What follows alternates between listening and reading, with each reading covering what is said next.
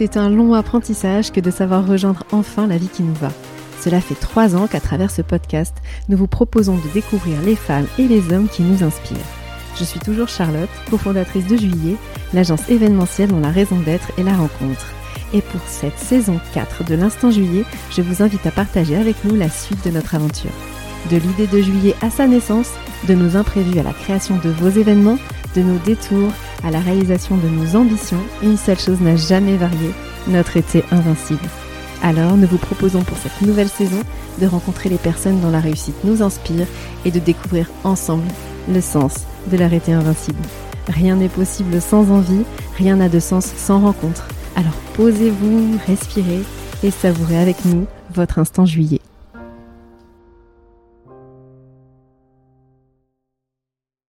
Pour cet épisode 47, nous avions envie de parler d'art et de culture. Alors, de manière très officielle, nous recevons monsieur l'adjoint au maire d'Orléans, chargé de la culture, de l'événementiel et du tourisme, William Chancerelle. Très sérieusement, ces sujets sont des éléments essentiels pour nous, mais aussi pour Juillet. Depuis des années, nous travaillons avec les acteurs du territoire pour soutenir la vie culturelle de notre région. Nous avons à cœur de la développer, de la valoriser et nous sommes engagés dans des partenariats sur de beaux festivals musicaux. Et en travaillant sur ces sujets, nous avons eu envie d'entendre l'invité du jour. Et pour être sincère, c'est aussi l'occasion pour moi de revoir un ancien collègue dont j'admirais la plume et avec qui j'adorais travailler. Alors aujourd'hui, c'est un plaisir pour moi de retrouver William le temps d'un instant juillet. William, bonjour. Bonjour Charlotte. Merci beaucoup d'avoir accepté d'être notre invité sur l'instant juillet. Alors je suis vraiment très contente de t'avoir sur notre podcast parce que je sais l'importance pour toi de la culture, de la littérature, de l'art et je suis admirative de tes engagements et de ce que tu arrives à créer pour la ville d'Orléans notamment. Et j'avoue que je suis aussi un peu jalouse parce que tu as reçu Sofiane Pamar au Grand Piano Festival et j'ai même pas pu venir l'écouter. Mais avant que tu nous racontes tout ça, alors présente-toi William, qui es-tu? Bah, Je suis tout rouge avec euh, tout ce que tu viens de me dire, très gentil et, et évidemment très exagéré. Euh, bah, je m'appelle William Chancerelle, j'ai bientôt 42 ans, je suis marié, papa de trois enfants.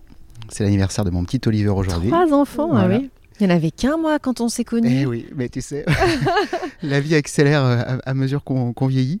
Euh, voilà, effectivement, j'ai travaillé avec toi au conseil départemental du Loir-et-Cher, avant d'être assistant parlementaire au Sénat pendant quelques années. Et puis, je suis euh, maintenant plume d'entreprise. Donc, mon métier, c'est d'écrire pour les autres. Voilà, euh, je suis une sorte d'écrivain public. J'écris euh, pour des chefs d'entreprise, pour des collectivités. Je fais des discours et, autres. Je m'amuse bien avec ma plume. Et, effectivement, parallèlement à ça, euh, j'ai la chance depuis presque 4 ans d'être adjoint au maire d'Orléans, délégué à la culture notamment. Et c'est un grand bonheur. C'était très inattendu.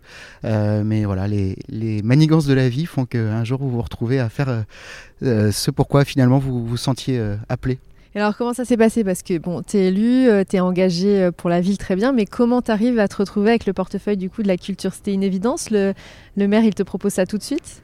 Pas un instant. Euh, non, parce qu'en fait, moi, je suis orléanais euh, depuis, euh, depuis longtemps. J'ai vu cette ville se transformer avec, Serge Grouard, qui, qui, est maire depuis 2001. c'est une ville qui s'est complètement retournée vers la Loire, qui s'est complètement transformée. Il y a plus de 1500 maisons qui ont été complètement rénovées pour refaire un quartier centre, hyper centre médiéval.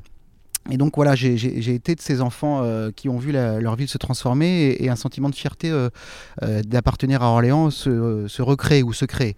Et, et, en fait, voilà, en 2019, j'ai su que Serge Grouard allait se représenter. J'ai proposé de donner un coup de main, mais vraiment de manière euh, bénévole, euh, distribuer deux trois flyers et puis ça, devait s'arrêter là. Ma femme m'avait toujours dit tu ne feras jamais de politique, sinon euh, je m'en vais.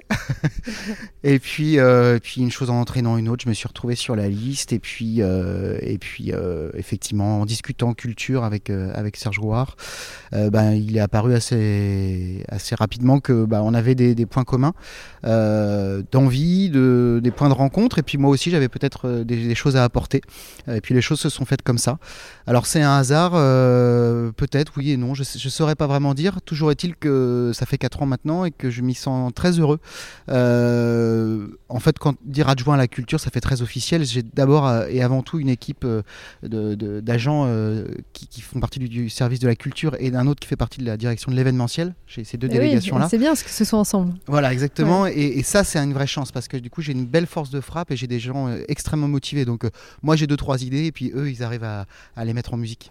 Ah mais c'est chouette, c'est bien que ce soit rassemblé parce que nous, c'est vraiment quelque chose qui nous tient à cœur. Donc nous, on organise des événements d'entreprise et vraiment, on a toujours l'art euh, dans nos événements. C'est quelque chose qu'on aime bien proposer à l'entreprise et souvent, elle n'y pense pas tellement parce que les artistes, parfois, c'est quelque chose qui paraît très loin. On a l'impression qu'on peut pas du tout recevoir des artistes, etc. Alors qu'il y a énormément d'artistes qui font des prestations et des, choses vraiment magnifiques et qui, créent des émotions sur nos événements. Donc on adore les recevoir.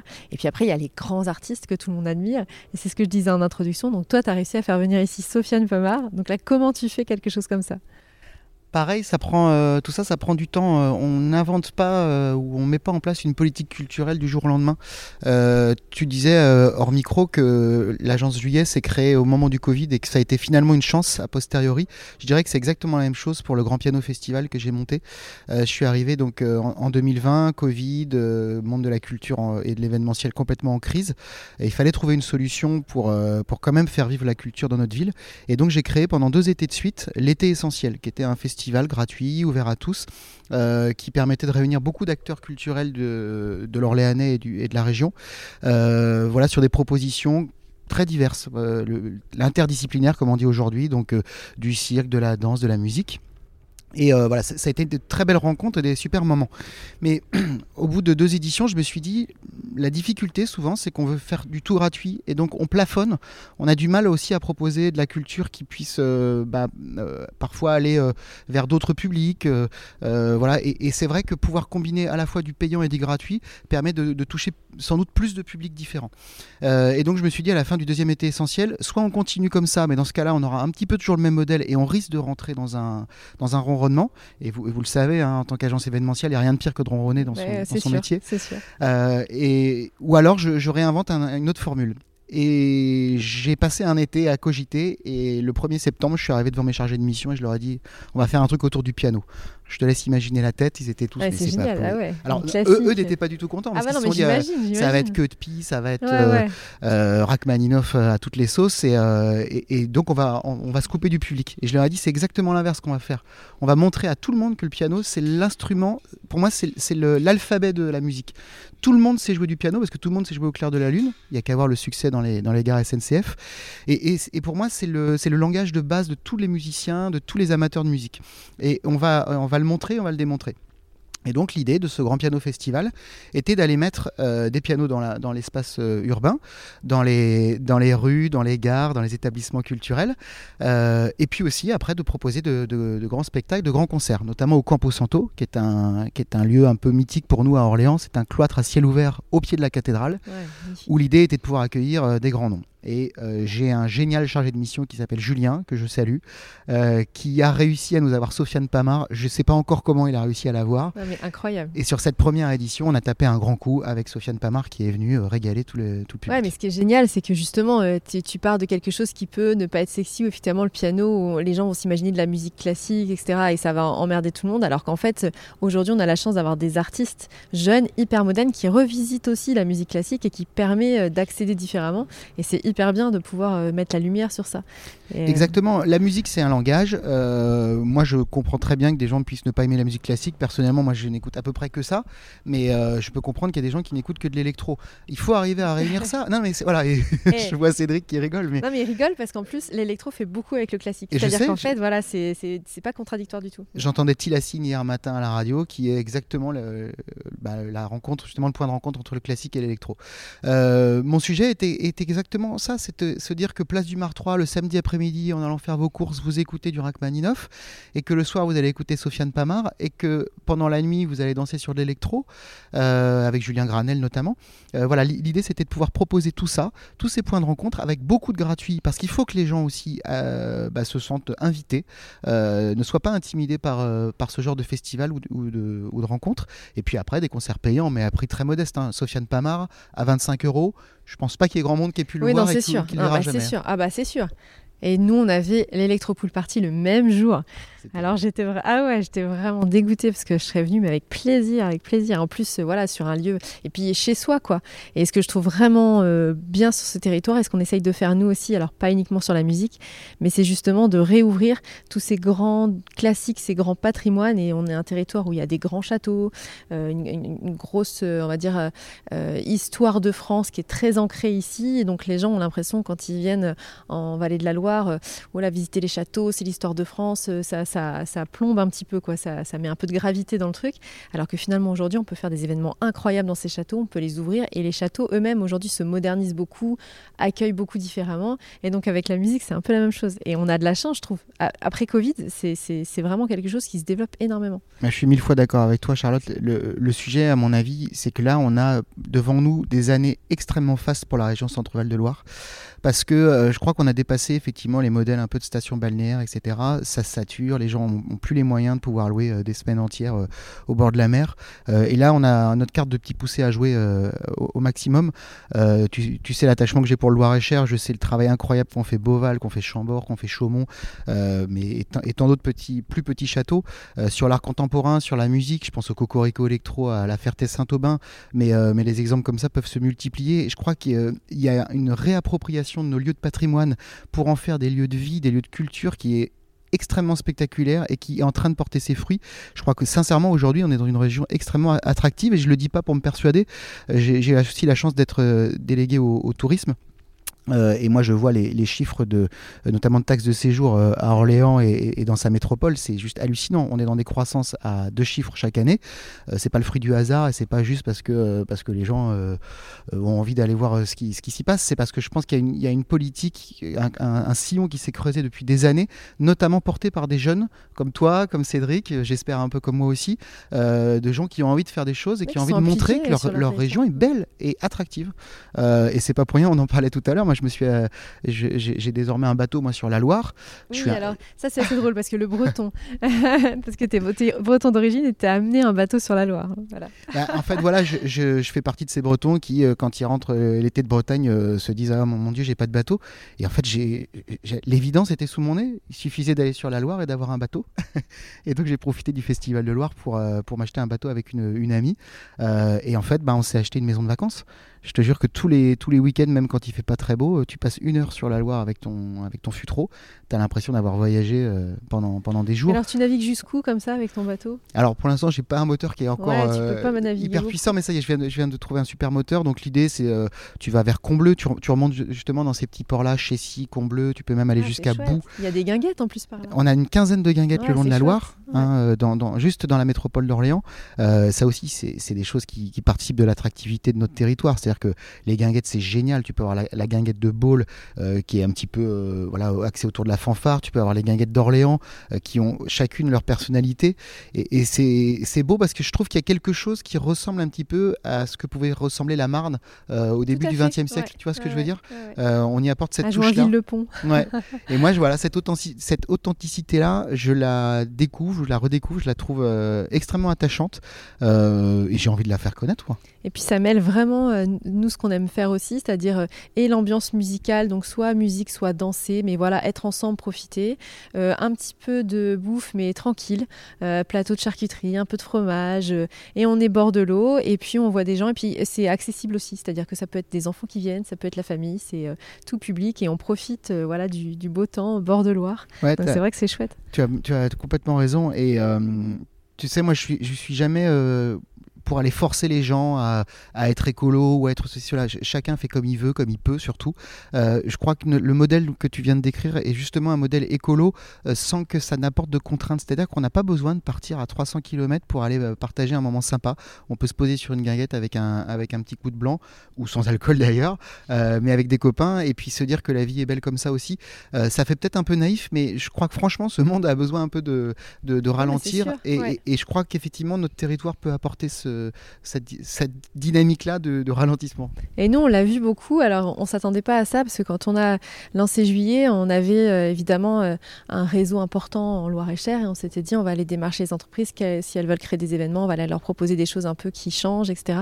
Et en fait, on s'est rendu compte qu'on était hyper sollicité par des entreprises extérieures, mais européennes, quoi, qui choisissent le Val-de-Loire comme destination de leur séminaire parce que finalement, c'est au centre de l'Europe, un petit peu, euh, au centre de la France, oui, mais c'est une destination qui est assez euh, pratique pour tous se retrouver. Et surtout, ça permet de faire des séminaires de qualité, justement parce qu'ils nous disent l'art de vivre à la française, il est vraiment en Val-de-Loire. Sur la gastronomie, sur euh, les jolis petits manoirs que tu peux trouver tranquilles, qui sont pas forcément des choses, des, châteaux immenses, mais qui permettent de se retrouver dans de bonnes conditions, avec du beau patrimoine, avec un jardin magnifique, avec des bons vins, parce qu'on a aussi des bons vins dans la vallée de la Loire. Donc voilà, trouve que c'est assez intéressant de voir qu'en fait, c'est aujourd'hui, comme tu dis, un territoire qui attire énormément et qui attire sur euh, cette, oui, cette, façon, ce nouveau tourisme qui, qui sort voilà, des grosses stations balnéaires. Et, euh, absolument.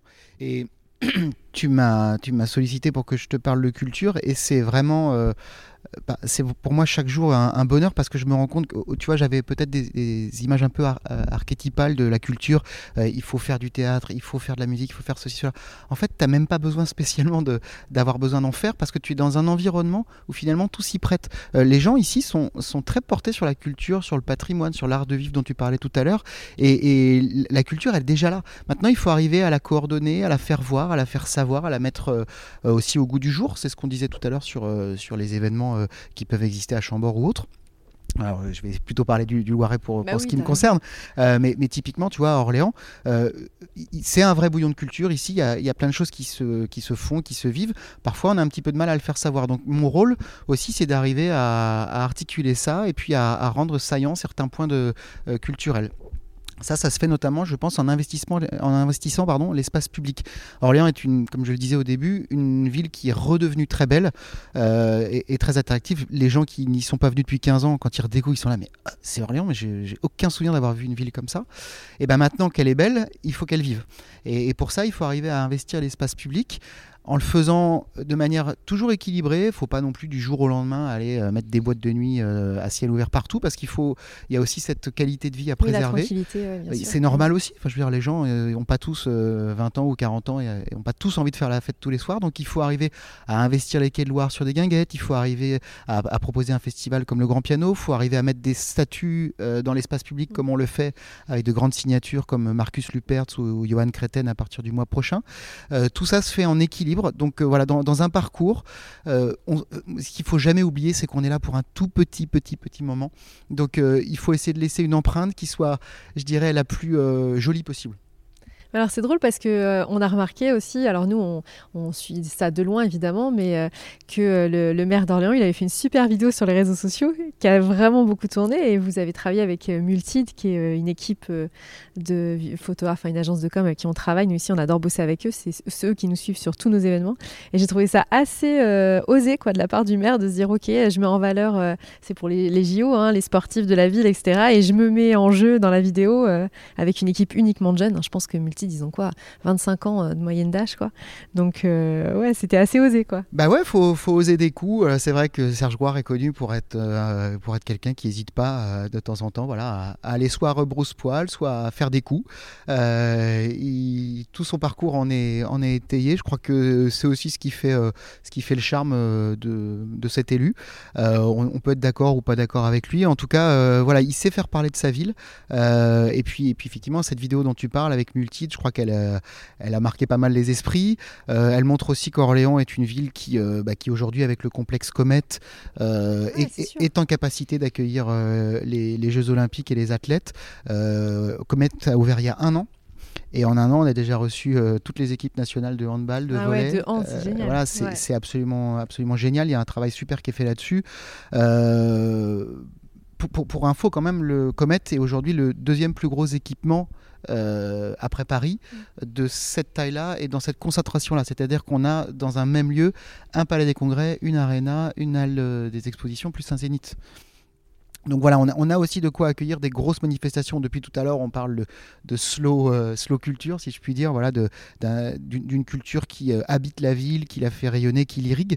Euh, mais on a aussi des plus gros équipements parce qu'il faut s'adapter, s'adapter aux besoins oui, et puis, mais, mais d'un côté, c'est l'un va pas sans l'autre, c'est-à-dire qu'une fois que tu as un gros équipement comme ça, avec des gens qui vont venir sur Orléans, et eh ben ils vont être contents de trouver aussi à côté des, petits, des petits endroits où ils peuvent se retrouver de manière plus conviviale et plus petite. Et, et c'est ce qui manquait nous, en tout cas sur notre territoire, alors je vais globaliser, évidemment le Loir-et-Cher que je connais mieux, mais il y a 10 ans, Loir-et-Cher, ça manquait terriblement. C'est-à-dire qu'il y a 10 ans, Loir-et-Cher, on ne pouvait pas euh, proposer les événements qu'on propose euh, aujourd'hui. Les lieux n'étaient pas adaptés, il n'y avait pas autant de restos de qualité, il n'y avait pas autant euh, d'hôtels vraiment voilà, capés pour, pour recevoir des grands, des grands séminaires. Donc aujourd'hui, c'est super. Il y a des grosses locomotives qui tirent. Donc tu as évidemment des salles comme le Comet, mais tu as Beauval, as qui, qui tire énormément de personnes. Mais derrière, ça développe plein de petites choses sur le territoire et ça fait qu'on arrive à avoir une culture euh, euh, vraiment top sur, euh, sur tout, tout, le territoire. Bah, moi, je bois tes mots, Charlotte. Je suis parfaitement d'accord. Ouais, parce, parce qu'effectivement, je crois que, tu, que, que ce que tu décris, c'est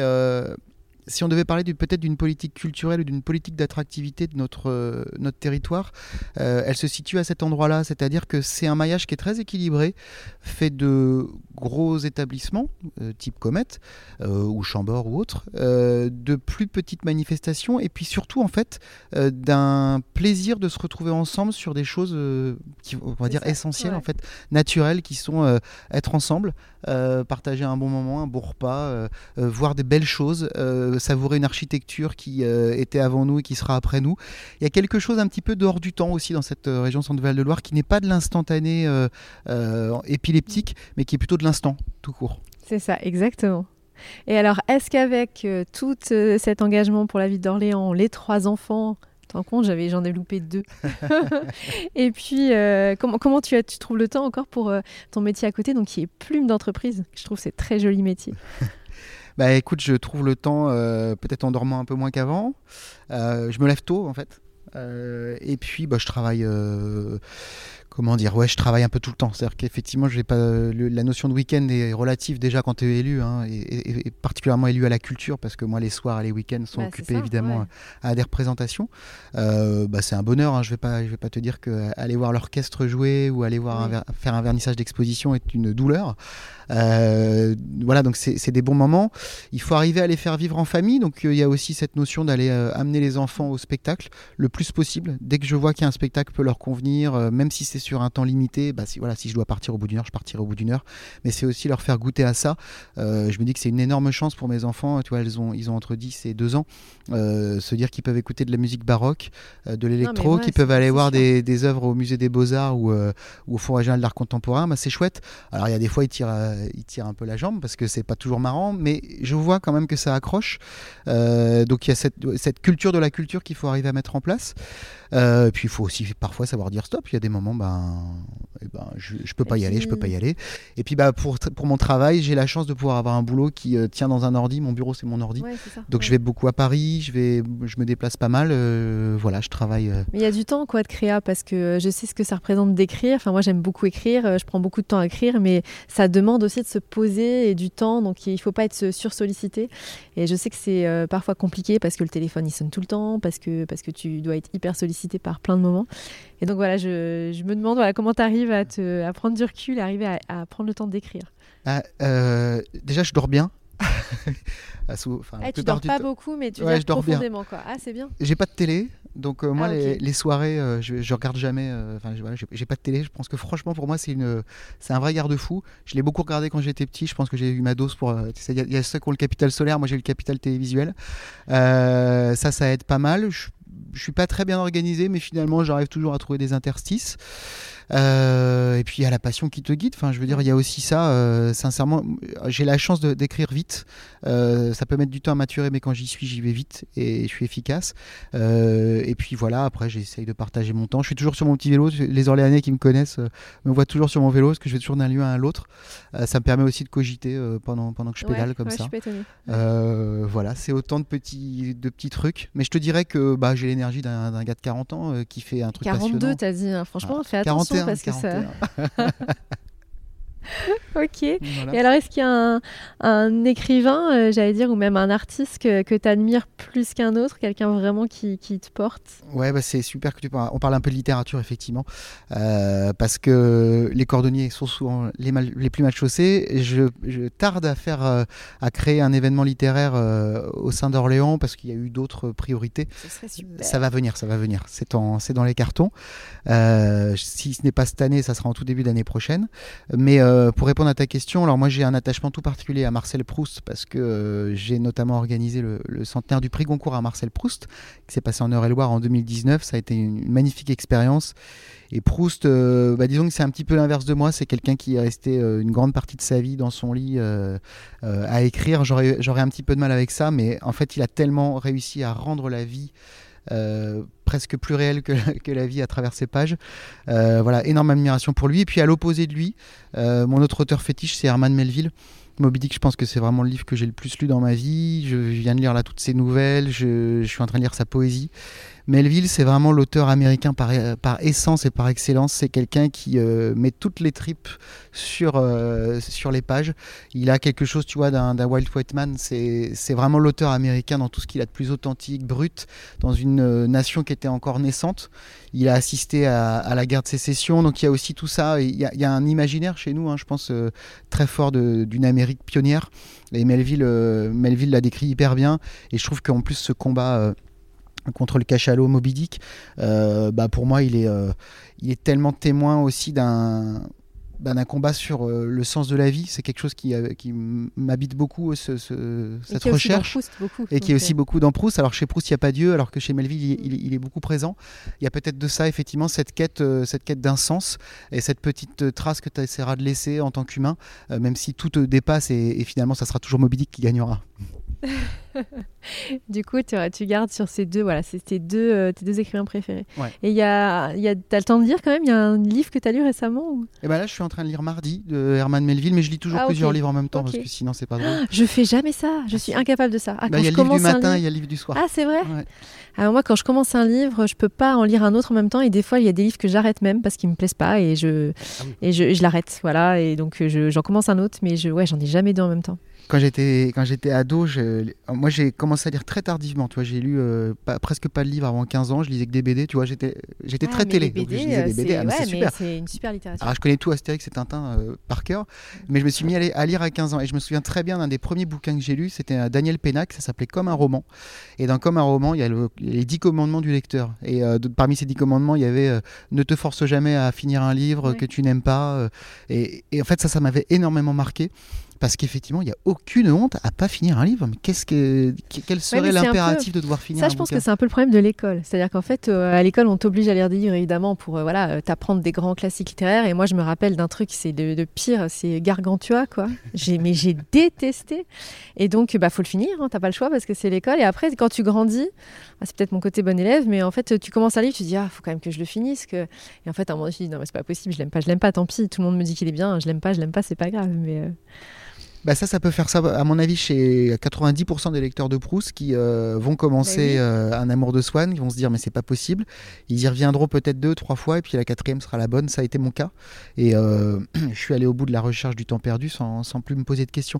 c'est Raphaël Enthoven qui en a dit beaucoup là-dessus, qu'il a relu, relu, et qui le relit encore, et à chaque fois qu'il trouve des nouveaux trucs à dire. Enfin, Exactement. Mais moi, je suis complètement décomplexé avec les bouquins. Tu vois, le matin, en général, j'ai plutôt tendance à lire des essais, et le soir, des, romans parce que je déteste m'endormir avec des images qui, euh, qui sont trop près de l'actualité. je trouve que le monde est quand même lourd à porter.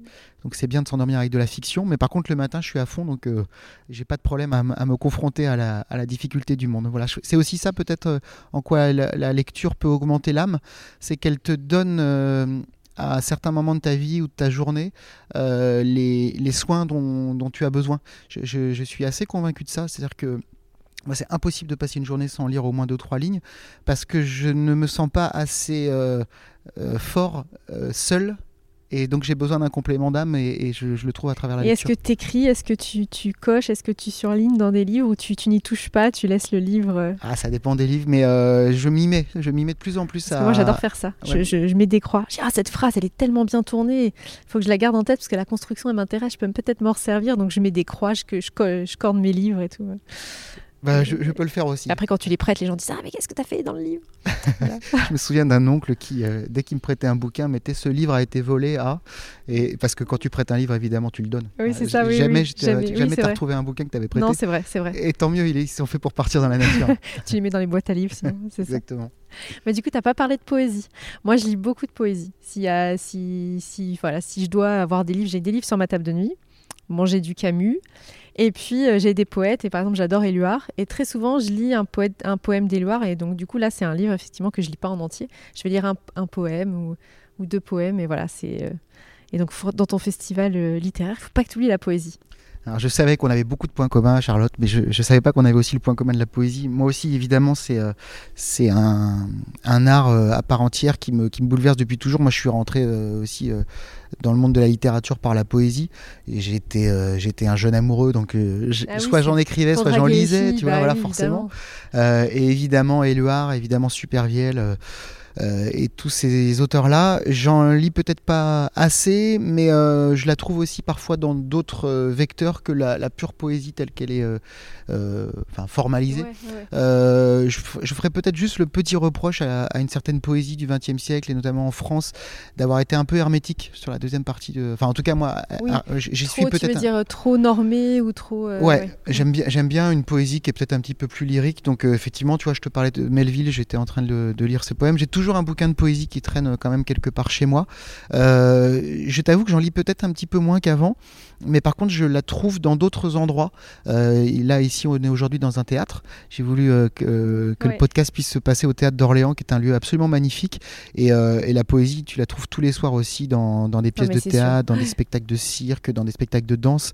là, j'étais, alors ça s'est pas passé au théâtre d'Orléans, mais je suis allé voir un spectacle d'un ami il y a quelques jours à la comédie, à l'Opéra Comique à Paris autour de Schubert. C'était magnifique, c'était une reconstitution en fait euh, d'œuvres de, Schubert qui n'ont jamais été jouées euh, ou jamais, euh, jamais été écrites jusqu'au bout. Et il y avait une poésie qui s'est dégagée de cette, de cette soirée, c'était incroyable, les gens mais, sont tous ressortis avec les larmes aux yeux. la poésie, tu vois, par exemple, typiquement, je la trouve chez Schubert. Je ne peux pas m'empêcher d'écouter, je sais pas, presque tout peut-être pas toutes les semaines, mais presque tous les mois, le voyage d'hiver de Schubert, euh, qui s'adosse sur, euh, sur un poème au départ, et Schubert en a fait après de la musique. Et ce voyage d'hiver, mais c'est, je peux pas l'écouter sans pleurer, c'est, extraordinaire pour moi. Et donc cette poésie, voilà, je la, je la trouve aussi quand je suis sur mon petit vélo à pédaler, j'écoute le, le Winterreise de Schubert, et c'est et tout, et tout prend une autre dimension. Oui, tu vois, c'est bien la preuve que tous les arts sont liés. Moi, je trouve ça vachement intéressant.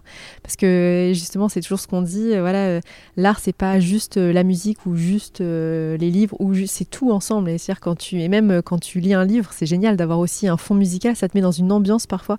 voilà, d'écouter un livre avec une musique. Alors évidemment, c'est mieux si c'est de la musique classique, parce qu'il n'y a pas les paroles qui te qui te bloquent dans la lecture, mais ouais, c'est ça change toute l'ambiance d'un livre parfois, d'avoir un, un fond musical derrière. Exactement. Quand j'étais, euh, quand je, t'écoutais, je me disais quand j'étais enfant, euh, ma maman me demandait toujours ou mes copains, qu'est-ce que tu veux faire quand, quand tu seras plus vieux? Et moi, j'avais vraiment envie de faire tous les métiers du monde. Et, euh, et en fait, je pense que je l'ai fait aujourd'hui euh, par mon mandat et par mon boulot, parce que quand je suis plume, je peux écrire aussi bien pour un industriel que pour un sportif, que pour un, homme politique ou une femme politique. Et quand je suis élu à la culture, et eh ben, je me sens pas du tout non plus contraint à une discipline. C'est-à-dire que c'est exactement ce que tu décris. Je vois la culture partout et tout le temps. C'est-à-dire que euh, à partir du moment où quelqu'un s'intéresse déjà s'intéresser, c'est le début de la culture. et puis donner du sens à, Exactement. ce qu'on fait. Et mm. donc voilà, après, effectivement, ça se, met, ça se formalise sous forme de spectacle, et, etc. C'est logique, parce qu'il y a des professionnels de la culture. Mais à partir du moment où il y a la rencontre, à partir du moment où il y a l'intérêt, la culture va naître, parce que la culture n'est jamais qu'un langage. Et donc quand deux personnes se rencontrent et ont envie de parler ensemble, et eh ben, et eh ben la, culture, euh, la culture naît. Donc voilà, je pense que j'ai la chance aujourd'hui de faire tous les métiers du monde, et c'est peut-être le plus beau cadeau que... Et puis c'est vrai que c'est génial parce que que ce soit le monde de la culture, de l'événementiel, du spectacle, etc., c'est des métiers tellement divers, nous on le voit, des métiers entre de l'artiste, mais jusqu'au technicien qui va amener les enceintes, jusqu'au, euh, enfin, et puis il faut de l'électricité, et puis, enfin voilà, c'est tellement divers. Nous on a, on s'était fait la remarque sur un des événements qu'on avait fait récemment d'ailleurs euh, dans le Loiret. Eh bien, on avait 37 métiers quoi présents sur notre événement. Donc c'est un événement éphémère, hein. il est euh, de 14h à 1h du matin, et on a 37 métiers qui travaillent pour nous. Donc c'est vraiment fabuleux quoi, les rencontres entre les gens, la façon dont ils se parlent, que chacun est passionné par son truc, veut donner le mieux en fait pour, les gens qui vont être présents et pour, pour la rencontre qu'ils vont provoquer. Et donc ils sont tous ensemble avec leur fonction et essentielle dans, dans le spectacle qui va être donné. Quoi. Donc c'est merci de le rappeler, parce que c'est fondamental, effectivement, les spectateurs euh, que nous sommes euh, voient toujours euh, des artistes en, front, mais tu vois, on est rentré tout à l'heure au théâtre par les coulisses. Oui, et puis on a vu, il y avait du bruit tout à l'heure, je ne sais pas si vous avez entendu, mais voilà, ça monte la scène derrière nous. Exactement, et en fait, c'est des dizaines de, femmes et d'hommes qui bossent là-dessus, et comme tu le dis, en plus, qui ont des horaires épouvantables, parce qu'ils commencent très tôt ou ils finissent très tard, parfois les deux, il y, a ce, y a cet engagement de l'ombre qui, qui, est extrêmement important, et ce que je te disais au début, j'ai la chance d'avoir en délégation la culture et l'événementiel. Et moi, je fais pas un, événement euh, sans que les gens de la régie euh, événementielle bossent avec le chargé de mission culturelle euh, et essayent de travailler ensemble pour créer des, passerelles. Il n'y a rien qui se fait effectivement sans ces métiers techniques. C'est extrêmement important. C'est quelque chose que j'avais pas forcément mesuré avant de commencer ce mandat. Mais je regarde, je regarde plus jamais un spectacle comme avant aujourd'hui. Ouais, c'est chouette. Et nous, on adore faire ça. Et c'est vrai que quand tu connais les coulisses, tu vois les spectacles autrement et c'est vraiment génial. Et, euh, et, nous, souvent, on est en coulisses du coup et on adore, c'est super. L'ambiance en coulisses, c'est vraiment, euh, vraiment quelque chose d'intéressant aussi. Ouais. Là, c'est génial. Tu vois, il est 10h du matin. Ouais. Euh, on est dans ce théâtre, il y a un peu de silence et pourtant il y a déjà des, gens qui commencent à, travailler. Oui, et puis on nous disait donc il y a une, une répète cet après-midi pour un spectacle après. Exactement, il y a Maud Le Pladec qui est notre euh, directrice pour quelques mois encore du Centre chorégraphique national. Elle part euh, diriger le ballet de Lorraine. On a beaucoup de chance et, c'est super pour elle. et Maud bah, aura un rôle important aussi pour les Jeux Olympiques, donc ça fait partie des fiertés orléanaises. Donc je suis content que qu'aujourd'hui, ça soit le jour où, Maud répète pour son dernier spectacle à Orléans. Super. Au théâtre. Ça va être bien. Et alors, c'est quels sont tes projets? C'est quoi ton demain, euh, William? Ah Là, comment tu. Ouais. Comment tu prévois la suite? Parce que tu disais que tu es là pour. Euh, enfin, tu as, cet aspect du mandat qui est là sur une courte durée et j'entends bien ça. Et donc, quelque chose qu'il faut que tu laisses, en tout cas, sur, sur ton engagement. Mais du coup, c'est quoi tes projets à toi? Ton, ton demain, il va ressembler à quoi? Vaste, vaste sujet. C'est une question de Proust. En deux mots, peut-être, euh, euh, j'ai appris énormément depuis, euh, depuis ces quatre années à la mairie. J'ai envie que le mandat se poursuive et se termine avec les, grands axes que j'avais essayé de, mettre en place, à savoir, la culture qui va vers les autres, donc qui investit l'espace public, qui puisse se tourner vers un, jeune public et qui parfois un jeune public entre guillemets empêché, même si j'aime pas trop ce mot. Donc on a mis sur place un orchestre qui s'appelle Demos, qui est un orchestre composé de jeunes des quartiers euh, prioritaires. Euh, ces gamins ont appris euh, la musique, ça fait trois ans qu'ils y sont, et, à la fin de l'année, là en juin, ils vont jouer à la Philharmonie de Paris avec leur orchestre. Donc ça, c'est quelque chose qui me tient beaucoup à cœur, et on va multiplier et on multiplie les expériences comme ça parce que moi, je suis convaincu qu'il faut que tous les gamins de la ville, de quel quartier, quartier qu'ils soient, puissent au moins une fois dans leur scolarité avoir été dans un théâtre ou avoir touché de près ou de loin un instrument ou un art. Donc ça, c'est des choses auxquelles je suis extrêmement sensible. Euh, après, pour ce qui est de mon demain à moi, euh, c'est difficile de te répondre. J'aimerais qu'il soit, euh, soit le plus se tourner vers l'autre possible. pareil, ça paraît un peu naïf. ceux qui me connaissent savent que j'ai souvent le sourire. Je crois que la joie, c'est quelque chose qui me traverse depuis toujours et, peut-être de plus en plus. J'aimerais que ça puisse se transmettre. Si je pouvais contaminer un peu euh, les gens qui m'entourent avec euh, cette joie de vivre, je le ferais, je le volontiers. J'ai pas de grands projets, j'ai jamais eu de rêve euh, de, de, grande destinée. Mais par contre, si effectivement par mes petites actions du quotidien, par les gens qui m'entourent, je pouvais essayer d'apporter un peu de joie de vivre, ça serait déjà pas mal. Bah, c'est un super projet ambitieux finalement. Bah voilà, peut-être. Et puis peut-être un plus gros moteur sur ton bateau pour aller un peu plus loin. Parce que d'Orléans, tu pourrais aller jusqu'à Blois comme ça en bateau. Voilà, bah n'hésitez pas, mon bateau est, sur les quais de Loire. Si vous avez envie de faire un tour, c'est toujours avec grand plaisir. bah, merci beaucoup, William. Merci Charlotte, merci Cédric.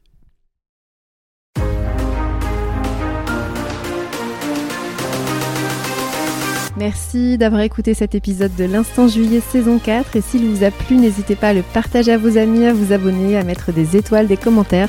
C'est ce qui nous permet d'être de plus en plus écoutés et c'est important pour nous. Et bien sûr, n'hésitez pas à suivre nos comptes Agence Juillet et à nous écrire sur Insta, Facebook et LinkedIn. Nous vous répondrons toujours avec plaisir. On se retrouve très vite pour un nouvel instant juillet. En attendant, n'oubliez pas de rire et de crier, de chanter et de danser. N'oubliez pas d'oser. Réalisez vos envies, saisissez vos rêves Vivez l'instant, osez la liberté, soyez juillet.